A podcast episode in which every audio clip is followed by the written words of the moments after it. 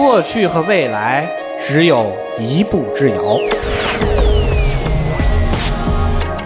科技的进化就在方寸之间。我为你穿越时空，讲述被遗忘的故事。你在听吗？我是子宇，请听子曰。这里是经济之声专栏子曰，我是子宇。在 PC 和手机平台上，软件成千上万，到底选择哪一款好呢？估计有不少人都会选择口碑比较好的产品。的确，相对于天花乱坠的宣传，用户的口碑或许更可靠。不过，我们今天说到的这款口碑良好的软件，却自己一下子毁掉了多年以来积攒的口碑。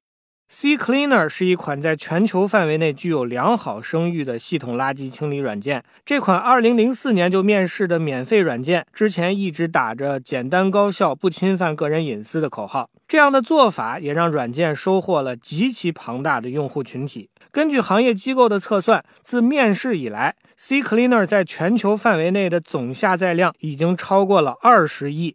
业界媒体和资深用户也对这款软件有很好的评价。在国内市场上，如果有用户提到自己的电脑上的某某助手令人不胜其烦，多数情况下都会有资深用户站出来推荐这款 CCleaner。去年七月，CCleaner 被杀毒软件开发商 Avast 公司收购。Avast 这家来自东欧的企业在业界同样有不错的口碑，产品质量过硬，所以这样一次联手一度被用户视为强强联合。在合并的过程中，也有媒体质疑，Avast 这样的杀毒软件开发商天生会对用户数据有需求。收购 CCleaner 是不是看上了背后庞大的用户数据呢？CCleaner 这样一款系统清理软件会不会从此变了味道呢？当时 Avast 表态，收购之后 CCleaner 一切照旧，这也算是给用户们吃了一颗定心丸。然而，接下来的故事却深深伤了众多用户的心。就在收购完成后的两个月，也就是去年的九月份，Avast 表示，收购之后发布的新版 CCleaner 当中存在后门，黑客可以通过这个后门彻底控制用户的电脑。按照 Avast 的说法，受到影响的用户高达两百二十万，这也让刚刚定下心来的用户又开始担忧：CCleaner 被收购之后还能不能保证是原来的样子？时间进入二零一八年，CCleaner 受到了更多的质疑。在一系列新发布的版本当中，用户发现这款软件开始收集用户信息，而且在使用协议当中并没有告知任何相关的信息，用户也不能关闭相关的功能。七月二十四号发布的版本甚至把软件设计成了常驻后台模式，用户用常规的操作方式完全无法结束软件的运作。这下子。CCleaner 引发了众怒，众多的用户涌入官方论坛声讨开发者的做法侵犯了用户权益。一些下载网站则把 CCleaner 标注为内嵌广告软件。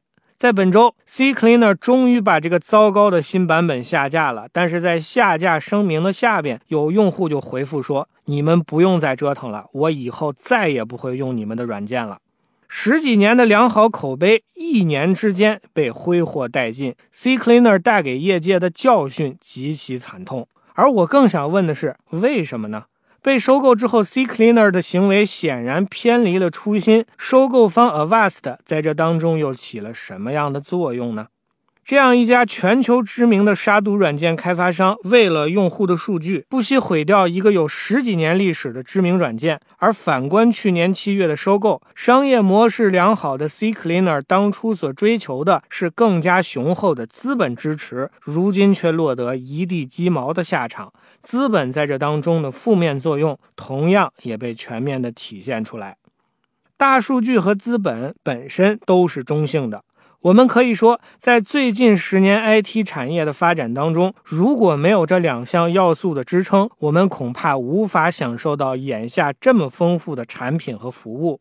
但是，这两项要素却又像是烈酒，小酌可以怡情，痛饮必然会伤身。在 CCleaner 之前，我们也都已经一遍一遍地见过了类似的故事。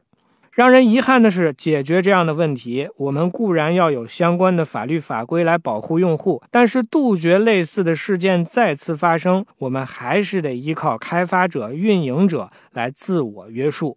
而这其实也是互联网行业真正走向成熟的标志之一。同时，我们也需要看到，对于信息充分交流互动的互联网而言，用户具有强大的主导权。可以想见，CCleaner 和 Avast 眼下的做法已然被大量的用户所鄙视。或许越来越多的用户用脚投票，能够让企业找回自己的初心。